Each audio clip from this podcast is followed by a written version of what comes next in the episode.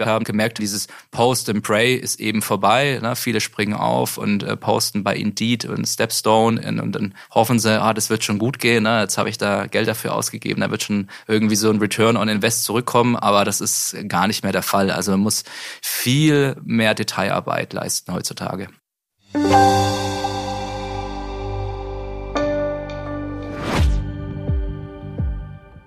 Kennen Sie Biber Gmünd? Biebergmünd liegt im Spessart, hat knapp über 8000 Einwohner und über 1000 Straußen. So jedenfalls nennen sich die Mitarbeitenden bei Engelbert Strauß. Und den kennen Sie wahrscheinlich. Wie es dem Workwear-Spezialisten gelingt, neue Mitarbeitende zu gewinnen und ja auch nach Bibergmünd zu holen, darüber spricht mein Kollege Jörg Nowicki jetzt mit David Schülke, Director Human Relations bei Engelbert Strauß.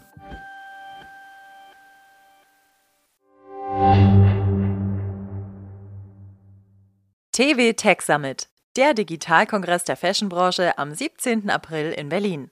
Hier erhalten Entscheiderinnen und Digitalverantwortliche Einblicke in erfolgreiche Digitalstrategien des Fashion Retail, einen Überblick an Trends und Tools zur Digitalisierung interner und externer Prozesse sowie Insights für eine exzellente Omnichannel-Strategie. Sichern Sie sich jetzt Ihr Ticket unter www.dfvcg-events.de slash tech-summit.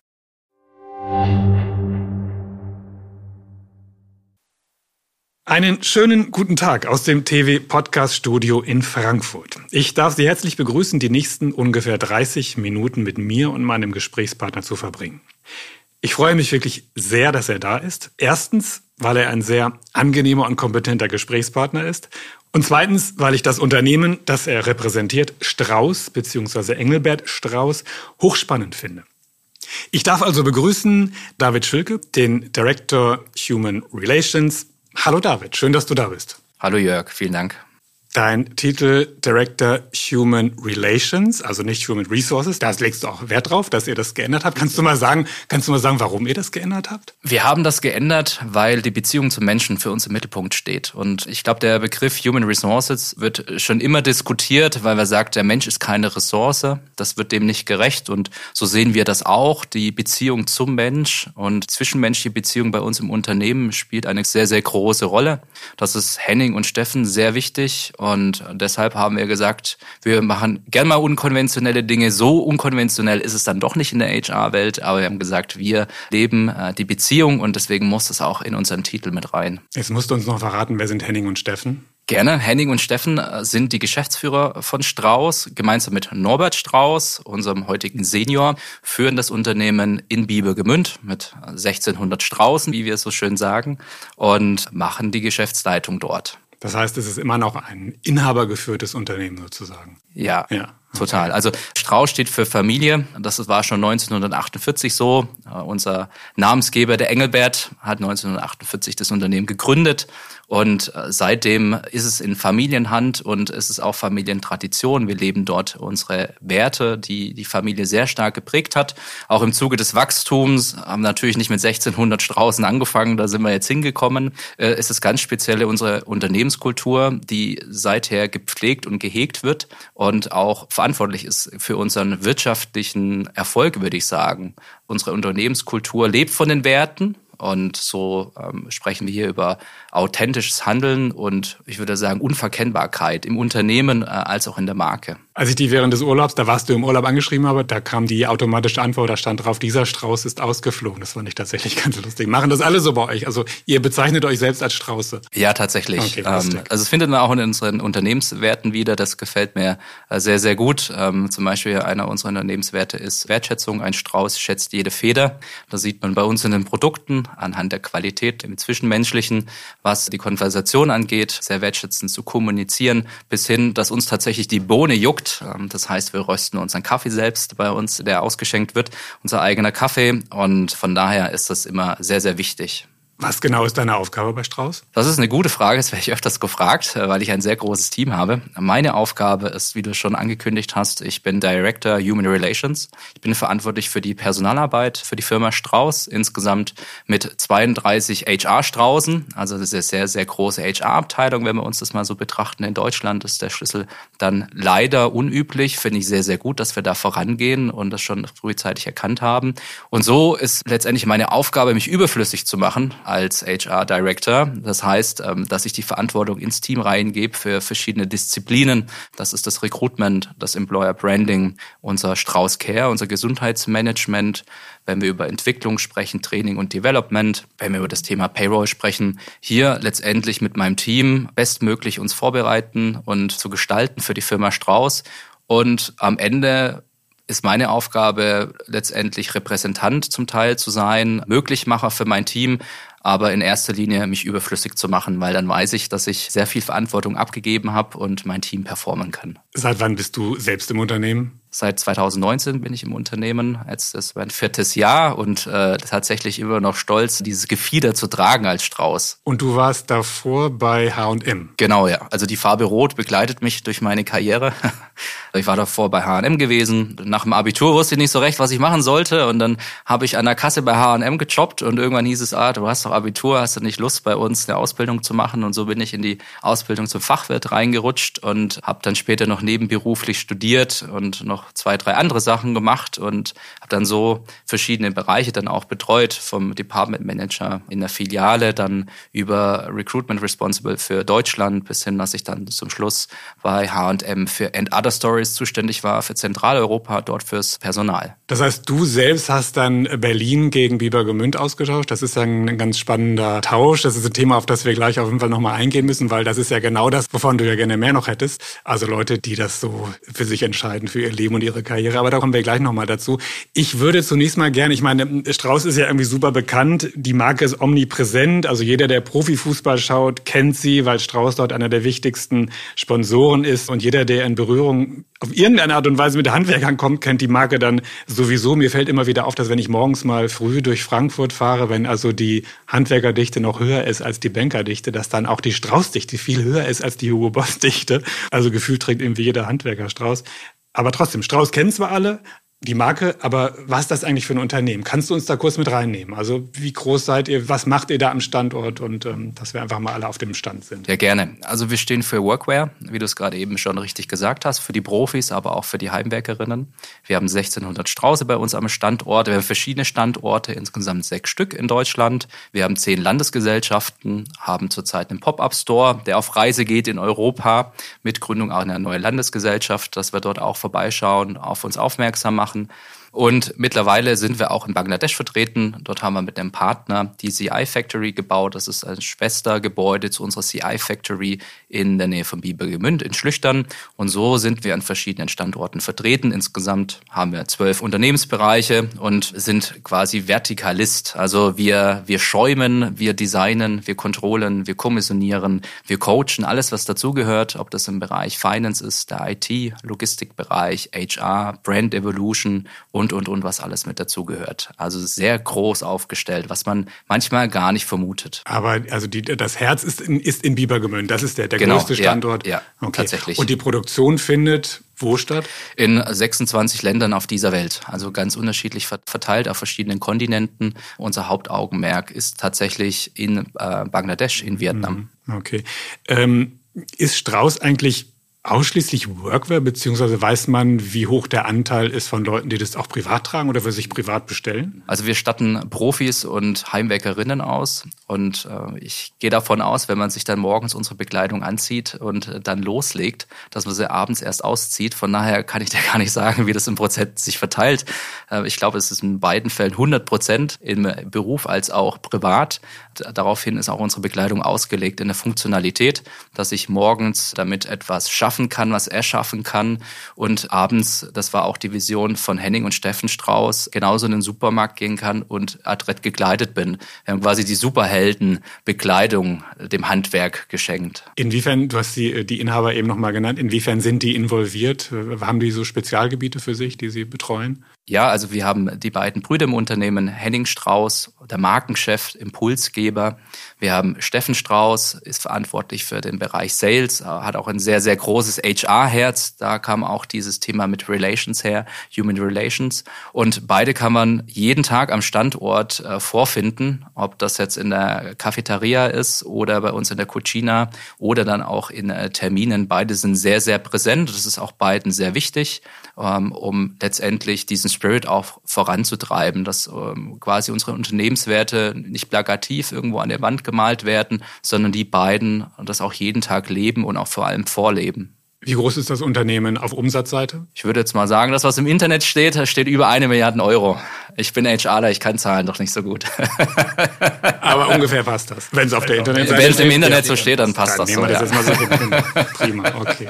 Gut, gut, verstehe. Okay, dann wissen wir jetzt, was Strauß ist und was Strauß macht. Und äh, dein, klar, dein spezielles, äh, spezielles Steckenpferd sind natürlich äh, äh die Mitarbeiter, das Thema Mitarbeiter, HR.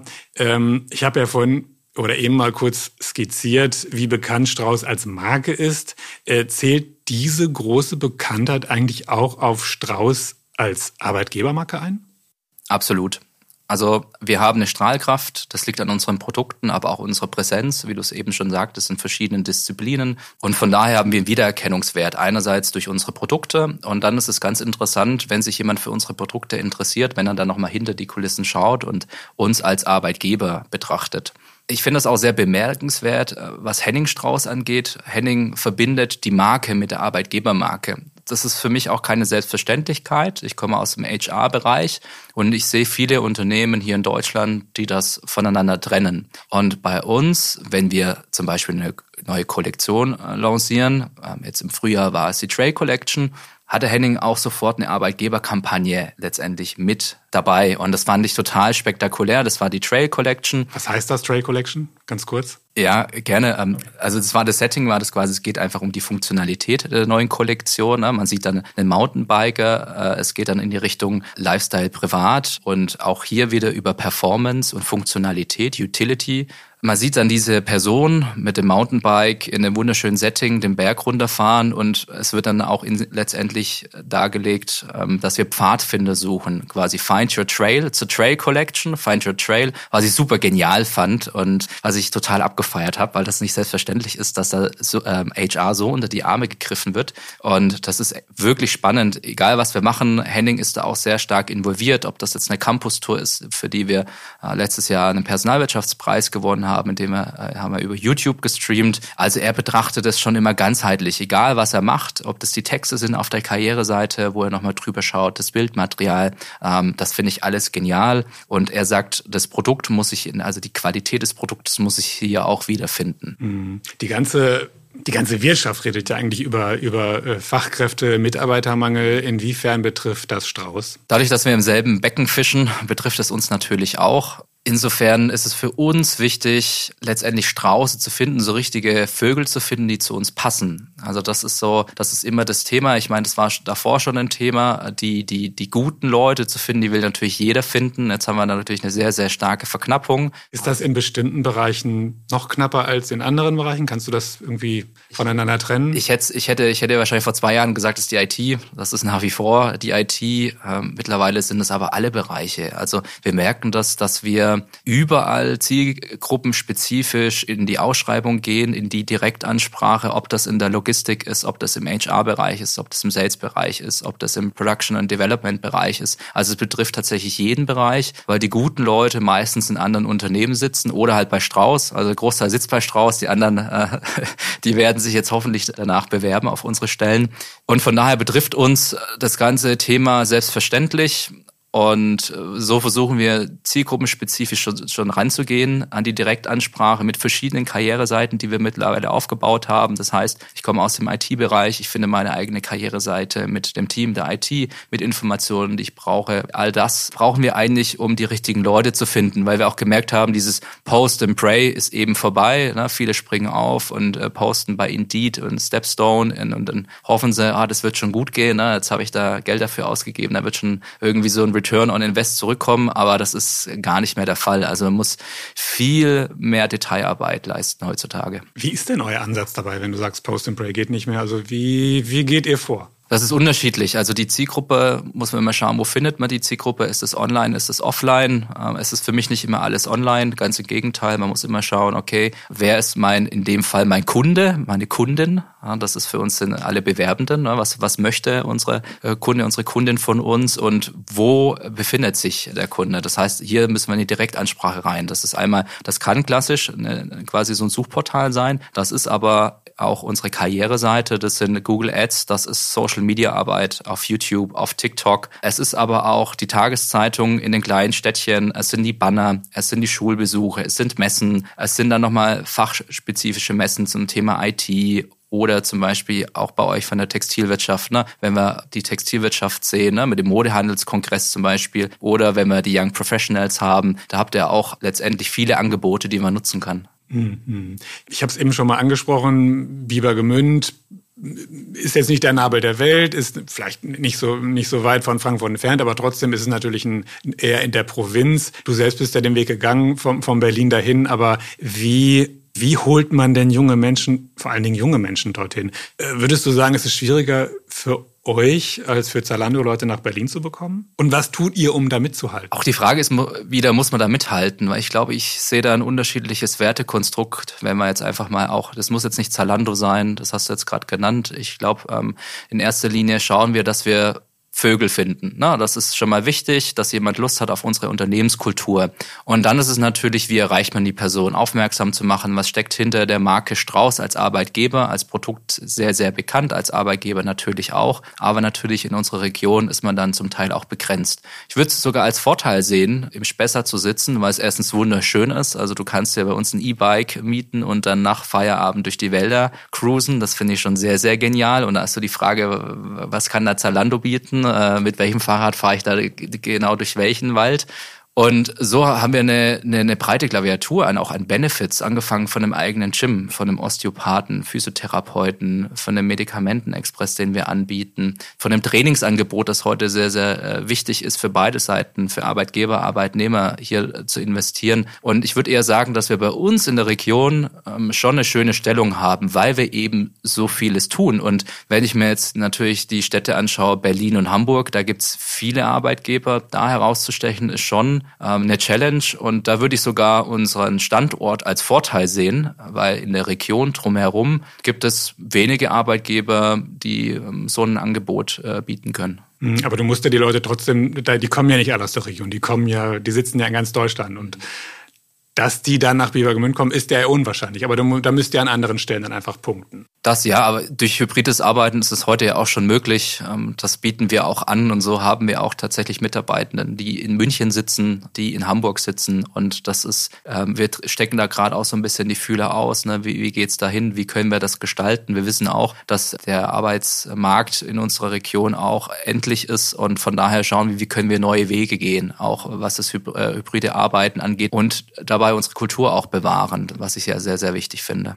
Das ist ein, äh, das das Thema mit dem hybriden Arbeiten und, und verschiedene Arbeitsmodelle, da würde ich gleich gerne auch nochmal separat drauf eingehen. Du hast gerade eben das Thema Kultur nochmal angesprochen. Du warst sofort beim Du als wir uns, als wir uns geschrieben haben. Und hast mir auch eben äh, vorher beim Essen gesagt, dass das, dass das schon immer so war bei Strauß. Ist das so? Also da wurde sich immer geduzt und das ist einfach ganz normal. Tatsächlich ist das so. Ähm, und zwar Familienunternehmen gegründet und damals hat äh, die Familienunternehmen auch gearbeitet und dann nach und nach äh, kamen Bekannte und Freunde aus dem Dorf äh, mit dazu und dann wurde es immer größer und äh, weil der Strauß auch sehr pragmatisch ist und ein äh, sehr familiärer Mensch, hat er nicht plötzlich angefangen, sich zu siezen. Das wäre dann irgendwie ein bisschen komisch gewesen in dieser Situation. Von daher war es schon immer das Du und es war schon immer das Familiäre und ich glaube, das Du und das Familiäre gehört zusammen und äh, heute ist es nach wie vor so und wenn ich den Norbert treffe, ist es für mich der Norbert und äh, es ist kein USA-Trend, der da übergeschwappt ist äh, zur Familie Strauß, sondern es ist immer schon Teil der DNA. Mhm ein ganz großer, äh, sozusagen ganz großes Thema, um das ihr euch und auch alle anderen Unternehmen kümmern müsst, ist natürlich das Thema junge Leute für das Unternehmen zu gewinnen. Auf diesen jungen Leuten wird ja gerne und oft rumgehackt. Also die wollen mit 22 schon, äh, haben die schon Burnout und wollen dann irgendwie ein halbes Jahr äh, Sabbatical haben und so weiter. Wie sind die eigentlich wirklich? Auch ganz cool. ich sehe das ja an unseren Auszubildenden. Wir haben über 50 bei uns im Unternehmen. Und ja, ich weiß nicht, ich lasse mich da nicht so gern ein auf, diese, auf dieses Thema manchmal. Das ist so, ich weiß nicht, ob das eine Generationsfrage ist oder eine Typfrage. Wie alt bist du eigentlich selbst? Wie alt ich bin? Ja. Äh, 32. Okay, na gut, ja, dann bist ja. du ja selbst noch fast ja. in der Zielgruppe. Okay. Ja, ja, genau deswegen äh, äh, verteidige ich mich da gerade selbst. Ich weiß nicht, ob das eine, eine, Generationsfrage ist oder eine Typfrage. Ähm, ich finde es, ich finde es eine super Sache, wenn wir dann auch, wenn die Generation Z nach Sabbatical schreit, wenn sie nach hybriden Arbeiten schreit, wenn sie nach selbstbestimmten Arbeiten schreit. Ich weiß nicht, ob das davor die Generationen auch gemacht haben. Durch die Digitalisierung ist es natürlich viel, viel präsenter. Aber ich glaube, das ist auch am Ende so eine Typfrage, weil ich auch sehe, dass die Generation Z genauso Wert legt auf ein sicheres Gehalt, auf einen sicheren Arbeitsplatz, auf Wertschätzung. Und ich glaube, da gibt es keinen Unterschied zwischen den Generationen. Ich könnte jetzt nicht sagen, ähm, die Generation davor, äh, denen war das, für, für die war das nicht wichtig. Und klar, es ist ähm, ein super Ansatz mit dem Sabbatical, ne? also auch sehr privilegierter Ansatz, das muss man ja auch sagen, äh, sowas sich zu erlauben zu können, in ein Sabbatical zu gehen. Aber ich glaube, man kann mittlerweile in der Arbeitswelt Modelle gestalten, wo das für jedermann und jede Frau möglich ist, dass man sich vorbereitet, dass man investiert in ein Jahresarbeitszeitkonto, dass man da reingeht, äh, dass man dann drei, vier Jahre zuvor Stunden ansammelt und dann auch äh, in ein Sabbatical gehen kann und dann auch wieder zurückkommt. Und ich finde, das ist auch eine Art von Benefit, äh, mit dem sich Arbeitgeber heute schon, nicht in der Zukunft, heute schon und gestern schon beschäftigen müssen, wenn wir über den War of Talent sprechen, weil es betrifft nicht nur die Generation Z, sondern auch alle, die davor sind, ne, wenn es die Möglichkeit gibt.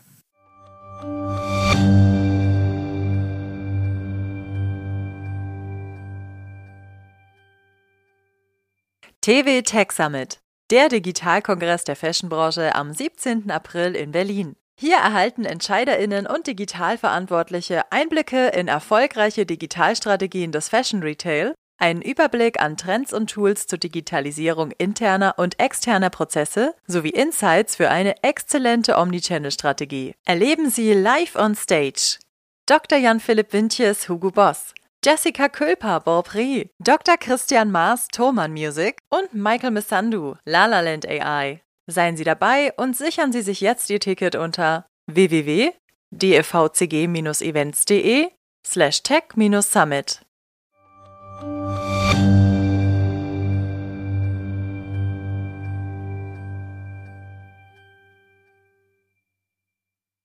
Worin unterscheiden sich die Ansprüche der, der jungen Generation gegenüber der der Älteren? Sind das ganz bestimmte Merkmale, die du da hervorheben kannst? Also was ich immer wieder merke, ist wirklich dieses Thema Transparenz. Das ist sehr, sehr wichtig. Ja, sind alle sehr aufgewachsen mit Smartphone, mit dem Internet. Wenn es im Internet nicht steht, dann ist da irgendwo was faul dran. Also das merke ich schon. Also wenn ich mir auch die Bachelorarbeiten und Projektarbeiten der jungen Leute durchlese, ist es ein großes Thema. Präsenz zum Thema Social Media. Na, wer ist da wo? Also wenn du auf Social Media nicht aktiv bist, dann existierst du als Arbeitgeber nicht mehr. Das habe ich auch schon gemerkt in vielen Gesprächen. Aber auch das Thema Nachhaltigkeit. Also ich würde mal sagen, die, die großen Punkte sind Nachhaltigkeit, Selbstverwirklichung ähm, und das ganze Thema äh, Social Media.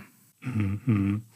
Worauf achtest du eigentlich selbst bei Bewerbungen? Gibt es, ah, habt ihr noch diese klassischen Bewerbungen eigentlich? Gibt es die noch oder ist das bei euch in irgendeiner anderen Art und Weise systematisiert? Ja, da kommt ist immer die Frage, braucht man noch ein Anschreiben, ja oder nein? Ich finde, also es gibt Anschreiben, die finde ich total cool. Also ich, super witzig. Da hat mir letztens einer geschrieben, irgendwie fünffacher Champion im weihnachtlichen Mario Kart äh, Rennen in bei der Familie. Da musste ich schon schmunzeln. Da dachte, ja gut, ne, weiß auf jeden, hat auf jeden Fall Stressresilienz, dieser Kandidat, ne, wenn man das fünf Jahre in Folge bei der Familie gewinnt.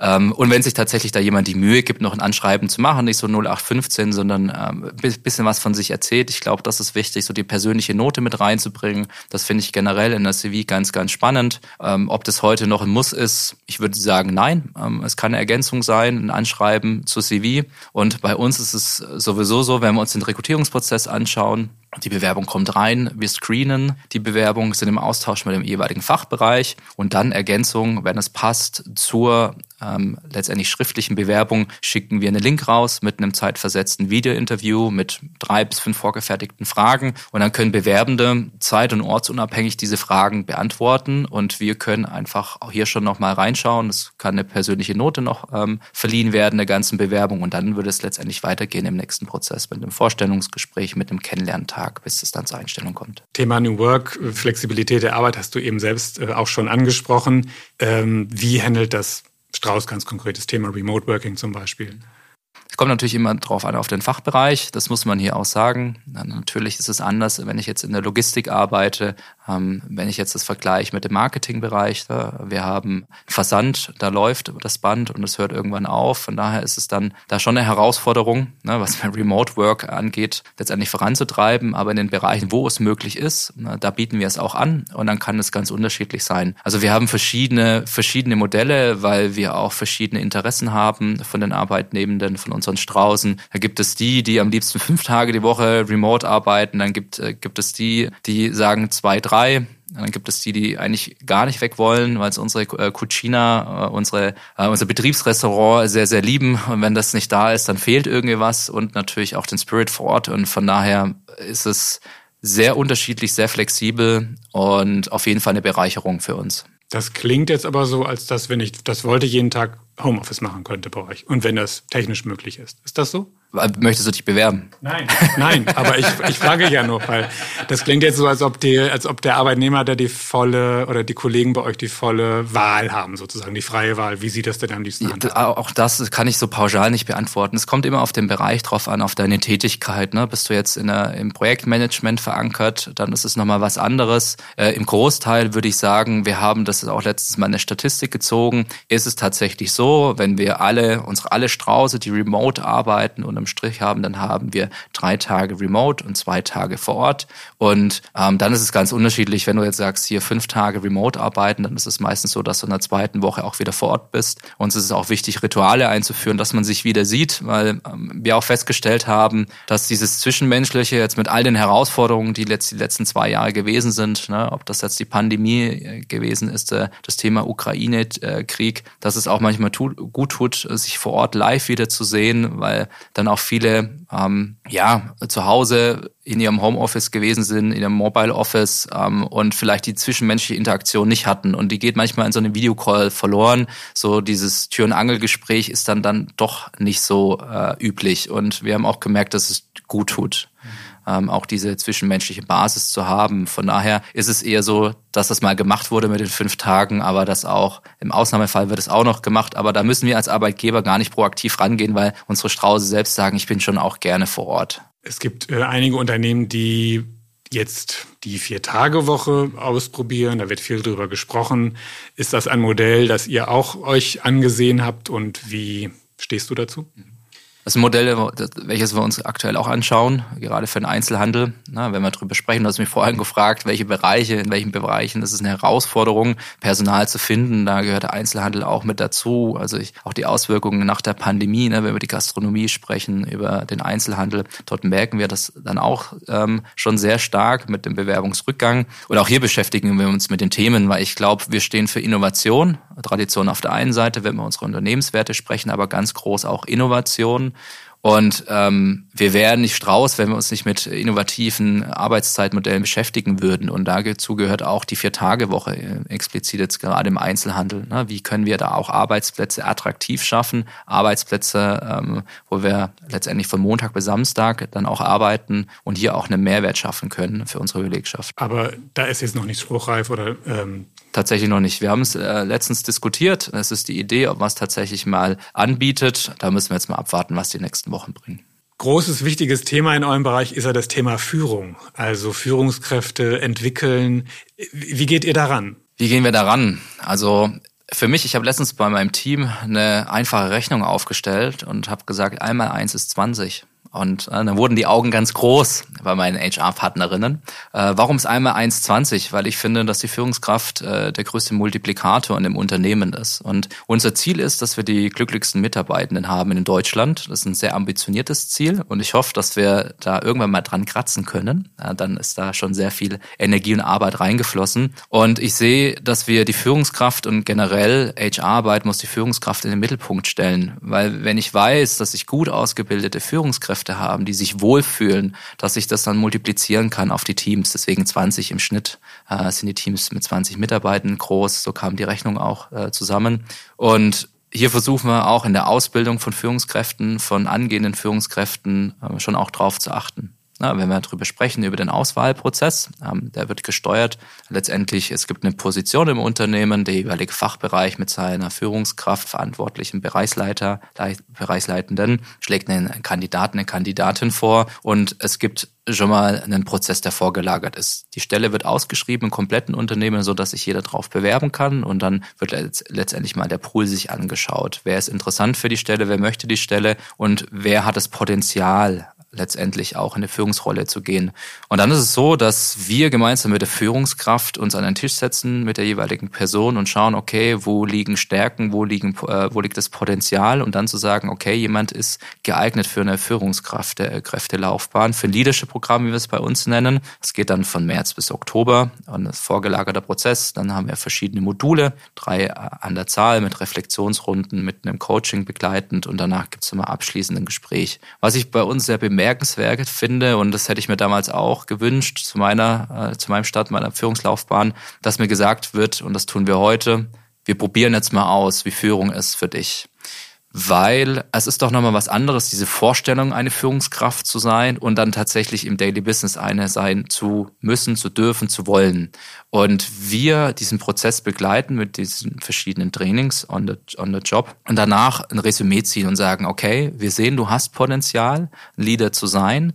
Ähm, vielleicht brauchst du noch die oder jene Bausteine, dass wir nach unserem Programm nochmal individuell arbeiten können. Oder wir stellen auch fest, hey, du bist ein Spezialist und für dich wäre eine Spezialistenlaufbahn die richtige Laufbahn, weil wir gemerkt haben, du bist fachlich top und du gehst auf in deiner fachlichen Thematik, aber so Menschen führen, ah, das ist dann nicht so ganz deine Leidenschaft und das ist auch völlig in Ordnung. Und das versuchen wir hier zu vermitteln und eher Sparingspartner zu sein, zu unterstützen und danach gemeinschaftlich eine Entscheidung zu treffen. Einmal wir, HR, die vorgesetzte Führungskraft, die Kandidaten selbst, aber auch die Teams, die dann Feedback geben können und dann letztendlich so eine Führungslaufbahn durchstarten zu können. Hast du nicht auch gesagt, dass ihr dafür irgendwie auch, dass ihr dafür auch einen Preis bekommen habt für dieses Führungskonzept? Tatsächlich nicht. Das war das Azubi-Projekt, genau. Äh, äh, für das Azubi-Projekt äh, haben wir den Personalwirtschaftspreis bekommen. Da haben wir ähm, während der Pandemie haben wir auch, wie Strauß ist, und ein, ein Strauß geht immer voran, haben wir ein TV-Studio gebaut und haben dann drei Tage, Freitag bis Sonntag, unseren Berufsinformationstag, den wir normal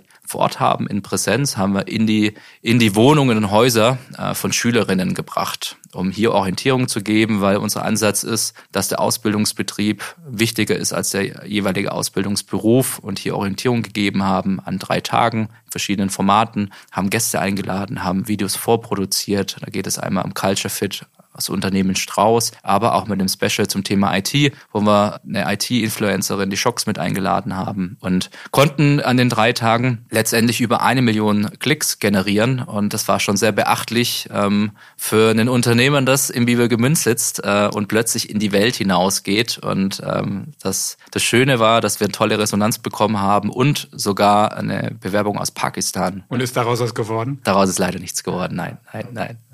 Schade, okay. Jetzt hast du uns viel erzählt darüber, wie du deinen Job ausführst, wie du ähm, Strauß beziehungsweise die Mitarbeiter weiterentwickeln willst oder weiterentwickelst. Mich würde mal interessieren, wie entwickelt sich eigentlich ein Personalarbeiter? Also was, was machst du, um, um sozusagen auf der Höhe der Zeit zu sein? Geht man da auf, auf welche Kongresse gehst du? Bist du mit anderen Personalern vernetzt? Eine spannende Frage. Ähm, die ich mir tatsächlich auch jeden Tag stelle. Also generell stelle ich mir die Frage als Führungskraft, weil ich glaube, unser Erfolg als Führungskraft ist gerade mal 24 Stunden ähm, irgendwie haltbar und dann am nächsten Tag darf ich mich aufs Neue beweisen. Das ist so die Rolle einer Führungskraft. Ich glaube, ich muss mich jedes Tag, jeden Tag neu motivieren, für mein Team da sein, um mir immer wieder diesen Status als gute Führungskraft, als Leader zu verdienen. Und ansonsten natürlich super viel lesen. Und das ist das, was ich tatsächlich privat tue, mich weiterzubilden. Was liest du da? Was liegt da so gerade auf deinem Nachttisch oder Schreibtisch? Ich weiß jetzt nicht, ob das so viel mit Führung zu tun hat. Ähm, es gibt auch noch andere Bücher, die da aktuell liegen. Das ist das Thema Wer fragt, der führt. Das finde ich sowieso spannend. Gute Führungskräfte reden, reden wenig, handeln eigentlich mehr und hören mehr zu. Das gehört mit dazu auf welche Kongresse geht man? Ähm, natürlich auf den Modehandelskongress, wenn man Textilbranche ist, das ist ja selbstverständlich. Dann geht man auf ähm, den Personalmanager-Kongress ähm, in Berlin und ist auch durch die Personalwirtschaft gut vernetzt. Gibt es da so Leute, mit denen du dich regelmäßig austauschst von, von anderen Unternehmen? Ja, tatsächlich. Also das ist einmal, es ist ganz unterschiedlich, ob das jetzt ähm, auf Personalleiterinnen-Ebene ist, ob das jetzt auf HR-Businesspartner-Ebene ist, aber auch, dass ich persönlich selbst zwei Coaches habe habe. Also ich glaube, das hört, hört gar nicht auf. Ich habe zwei Coaches, einen im Business-Bereich und einen im privaten Bereich, weil ich glaube, und äh, wenn wir über Work-Life-Balance sprechen, ähm, und das ist auch unser Ansatz, wir haben auch eine Coaching-Plattform für unsere Führungskräfte, wo wir auch Live-Coaches mit dabei haben, weil ich glaube, wenn der private Bereich aufgeräumt ist, ähm, dass ich dann auch dementsprechend eine gute Performance abliefern kann. Und es wird zu oft getrennt, so das Work-Life-Balance. Ich glaube, das ist heute nicht mehr möglich und von, so, von daher versuche ich da auch auch immer wieder ähm, mit dazu zu lernen und mich zu reflektieren. Und von daher sind es Bücher, es ist der Austausch, aber es ist auch mein Team. Also ich bekomme sehr ehrliches Feedback und ähm, ganz äh, manchmal ist meine Meinung auch die richtige in meinem Team. Also es kommt nicht so oft vor, aber manchmal schon. Von daher ist es, ist es ganz unterschiedlich und ich versuche die Einflüsse, die auf mich einprasseln, zu ordnen, zu reflektieren und da voranzugehen. Natürlich, wenn man über ähm, aktuelle Trends sprechen, du hast angesprochen, der Arbeitsmarkt, mit dem ich mich beschäftigen äh, darf, mit neuen Gesetzgebungen, die mit dazugehören. Das ist ebenso mit dabei, genauso wie das Thema Kommunikation, Employer Branding und alles, was dazugehört. Wie oft siehst du deine Coaches? Ich versuche relativ ähm, häufig, das heißt häufig ähm, einmal im Quartal. Das Gute ist, ich habe ja zwei, die sind zeitversetzt. Das heißt, äh, ich habe zwei Termine pro Quartal, versuche das immer meistens vor Ort zu machen. Worüber hast du zum letzten Mal mit deinem Live-Coach gesprochen? ähm, beruflicher Natur ging es um den Aufbau meiner HR-Abteilung. Ich hatte es schon am Anfang gesagt, ich habe eine große HR-Abteilung mit ähm, doch über 30 HR-Straußen. Wie kriege ich das, ähm, wie kriege ich da eine richtige Struktur rein? Das hat angefangen, dass ich jetzt Führungskräfte installiert habe, weil ich auch gemerkt habe, dass so große Teams nicht mehr führbar sind. Ähm, vor allem, weil diese über 30 HR-Strauße unterschiedliche Themen haben. Und mir ist es wichtig, jeder und jedem gerecht zu werden. Und ähm, dann gab es die Möglichkeiten, einfach wegzuschauen oder sich um das Problem oder die Herausforderung zu kümmern. Das habe ich getan indem ich eine neue Ebene eingezogen habe, weil ich einen, also einen sehr hohen ähm, Qualitätsanspruch habe und äh, der dadurch durch diese Struktur aufrechterhalten wird. Das war jetzt aber nicht der Life-Coach. das war nicht der Life-Coach. Ähm, was, ich glaube, da ging es, ging es relativ viel um Stressresilienz, ne, was so eine Position auch mit sich bringt. Also äh, es prasseln doch sehr, sehr viele Themen auf einen ein und ähm, da gehört es auch dazu, wie kann man nach der Arbeit abschalten. Und ich glaube, dass der Urlaub, ähm, der gehört schon dazu da, dass man seine Batterie auffüllt, aber ich glaube, das hat schon abends damit zu tun und morgens, ja, wie bereite ich den Tag vor, wie beende ich ihn ähm, und einfach hier den einen oder anderen Kniff mitbekomme. Ähm, du, mir fällt auf, dass du, du versuchst, geschlechtergerecht zu sprechen. Ja. Das ist ja ein großes Thema, äh, sowohl gesellschaftlich als natürlich dann auch damit auch in den Unternehmen. Wie geht ihr damit um? Einerseits mit diesem Thema ganz speziell und dann mit dem Thema Diversity. Das Thema Diversity spielt für uns eine große Rolle. Die erste, in erster Linie fragen wir uns bei uns Straußen, passt das Wertekonstrukt? Die Diversität kann sich ausdrücken in Geschlechtergerechtigkeit, kann sich aber auch über das Thema Alter, Herkunft, Interessen ziehen. Und das finde ich ganz, ganz wichtig, dass man das auch hier an dieser Stelle betont. Gerade wenn wir über, alle sprechen über High-Performance-Teams, ähm, so immer, wie hole ich das Beste aus dem Team raus? Und ich glaube, die besten Teams sind diverse Teams und von daher muss es mittlerweile überall eine Rolle spielen. Und von daher ist da unser Bestreben sehr, sehr groß, gerade von HR-Sicht, ne, wenn wir Teams zusammenstellen, wenn wir rekrutieren, mit der jeweiligen Führungskraft auch darauf zu achten, äh, was würde jetzt dem Team gut tun? Was könnten wir jetzt damit reingeben, damit das Team eben divers aufgestellt ist, um letztendlich verschiedene Meinungen an einen Tisch zu bringen? Weil ich glaube, das hat einen immer schon vorangebracht und es zeichnet uns auch als Strauße aus. Also unsere Lebenswerte ist ein Strauß geht voran und es gehört auch mit dazu. Und gemeinschaftlich können Strauße fliegen und das können sie eben, wenn sie ein gemeinsames Werteverständnis haben und dann ist es erstmal zweitrangig, welches Geschlecht sie haben, welches Alter, welche Herkunft. Ähm, aber ich weiß auch, dass das eine gute Zutat ist, um an Projekten zu arbeiten. Und daneben äh, engagiert sich Strauß jetzt schon länger durch den DFB, auch bei der Frauennationalmannschaft. Jetzt war ich vor einigen Wochen beim Equal Esports Festival, wo junge Gamerinnen gefördert werden, hier auch im Nachwuchsbereich, um letztendlich eine Plattform zu bieten und hier Diversity zu leben und auch zur Normalität werden zu lassen. Also es wäre schön, wenn wir irgendwann darüber sprechen, dass es einfach ganz normal ist, dass wir diverse Teams haben und dass äh, der Zauber äh, an Erfolg letztendlich in der Diversität steckt. Was mir noch als, als, als Frage sozusagen etwas auf dem, auf dem Herzen liegt oder die ich mich im Vorfeld gefragt habe. Du als Personaler stellst ja Leute ein, Personal. Aber wer stellt eigentlich einen Personaler ein? Also wer hat dich eingestellt? äh, tatsächlich die Familie Strauß. Ja. so ist es gelaufen. Ich ähm, durfte die Familie kennenlernen, ich durfte mein Team kennenlernen. Also nicht nur die Familie, also ich habe die Familie kennengelernt, ich habe andere Entscheidungsträgerinnen kennengelernt an dem Tag. Und äh, am Ende war das so, äh, ich hatte dann einen Kennenlerntag. Ich habe äh, genauso den Prozess durchlaufen wie alle andere Kandidatinnen und äh, stand dann vor meinem jetzigen Team und dann durften äh, meine 15 äh, Kolleginnen entscheiden, wird das oder wird's nicht. Und heute sitze ich hier und spreche mit dir und von daher haben sie sich dann für mich entschieden entschieden. Das ist das Schöne. Von daher, ähm, das ist auch der Familie wichtig, dass immer zum Schluss das Team auch für einen neuen Strauß ist. Mhm. Wenn wir nochmal abschließend so das Gespräch mal so, so zusammenbinden, also was würdest du sagen, was, was ist so das, mit dem du dich jetzt und in Zukunft wahrscheinlich auch am meisten beschäftigen wirst? Ein großes Thema ist die Personalentwicklung im Unternehmen. alle sprechen immer beim Fachkräftemangel äh, darüber, dass man rekrutieren muss, rekrutieren muss und ausschreiben und ausschreiben. Ganz oft wird für mich da eine Zielgruppe vergessen und das ist einfach der aktuelle Mitarbeiter, Mitarbeiterinnenstamm, ähm, weil wir ganz viel Potenzial in den Unternehmen bei uns in Deutschland haben und auch vieles von dem Geld, welches wir in die Rekrutierung stecken, was wir natürlich auch müssen, weil wir wachsen, das verstehe ich, aber auch in die eigene Crew zu stecken. Ich glaube, das Thema Personalentwicklung ist ein sehr, sehr großes, sehr spannendes Thema. Wie kann man das nachhaltig aufbauen mit einer Expert-Line, die wir vorantreiben, weil wir glauben, dass wir interne Experten haben, Expertinnen, die wir fördern wollen. Ich glaube, das ist super, super spannend. War Talents, ich meine, das beschäftigt uns schon so lange, das ist so ein alter Schuh, aber das Thema Employer Branding auf sich aufmerksam machen, ähm, seine Unternehmenswerte letztendlich nach außen zu bringen, für was man steht. Also wenn sie dann tatsächlich auch gelebt werden, weil ich sehe auch immer wieder, das auch zum Thema Diversity, dieses Pinkwashing, na, das wird dann irgendwas äh, aufgeschrieben, wird dann auch nicht umgesetzt. Und manchmal ist es mit Unternehmenswerten genauso, dass irgendwelche externen Agenturen kommen und dann eine super schöne Kampagne erstellen und sagen, wir packen das jetzt mal auf unsere Karriereseite. Ich glaube, dass das authentisch bleibt. So sind wir auch, dass es authentisch ist, dass wir die richtige Zielgruppe ansprechen und dass wir uns das bewahren, auch mit dem Wachstum, weil es ist schon sehr speziell. Wir sind eine, eine große Familie und unser Rekrutierungsprozess ist auch wertebasiert. Also unsere Fragebögen sind sehr werteorientiert. Also auch mit diesem unserem großen Wachstum standzuhalten und immer wieder die richtigen Vögel anzusprechen, die es da draußen gibt. Ich glaube, das ist einfach noch wichtig. Dann hatten wir jetzt Personalentwicklung, Employer Branding und das Thema Digitalisierung in allen möglichen Bereichen. Also angefangen von unserer E-Learning-Plattform, unserer Coaching-Plattform, wie können wir Remote Work gestalten, dass es effizient, effektiv und wertebasiert bleibt, wie können wir Prozesse ähm, auch in anderen Unternehmensbereichen vorantreiben und letztendlich dort auch wieder das Unternehmen voranzubringen. Und ich glaube, da ist HR hier auch nochmal ein sehr, sehr starker Treiber, weil wenn wir über die, über die Digitalisierung sprechen, sprechen wir über, über Change Management und mit Change Change Management sind immer Menschen betroffen und wer will Veränderungen? Alle.